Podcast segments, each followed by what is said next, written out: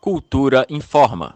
A Secretaria de Cultura e Economia Criativa publicou esta semana o resultado do mérito cultural do edital FAC Online.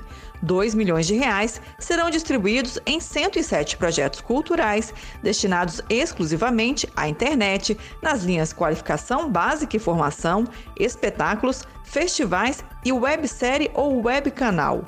Em vídeo publicado nas redes sociais, o secretário de Cultura, Bartolomeu Rodrigues, falou da importância da realização do FAC Online. Esse edital foi lançado durante a pandemia e é muito importante porque ele mexe com toda a cadeia da economia criativa do DF. É que por trás de cada projeto tem uma ficha técnica que é feita por pessoas, por trabalhadores, e esse é o objetivo, é ajudar um setor que vem sofrendo muito com essa crise.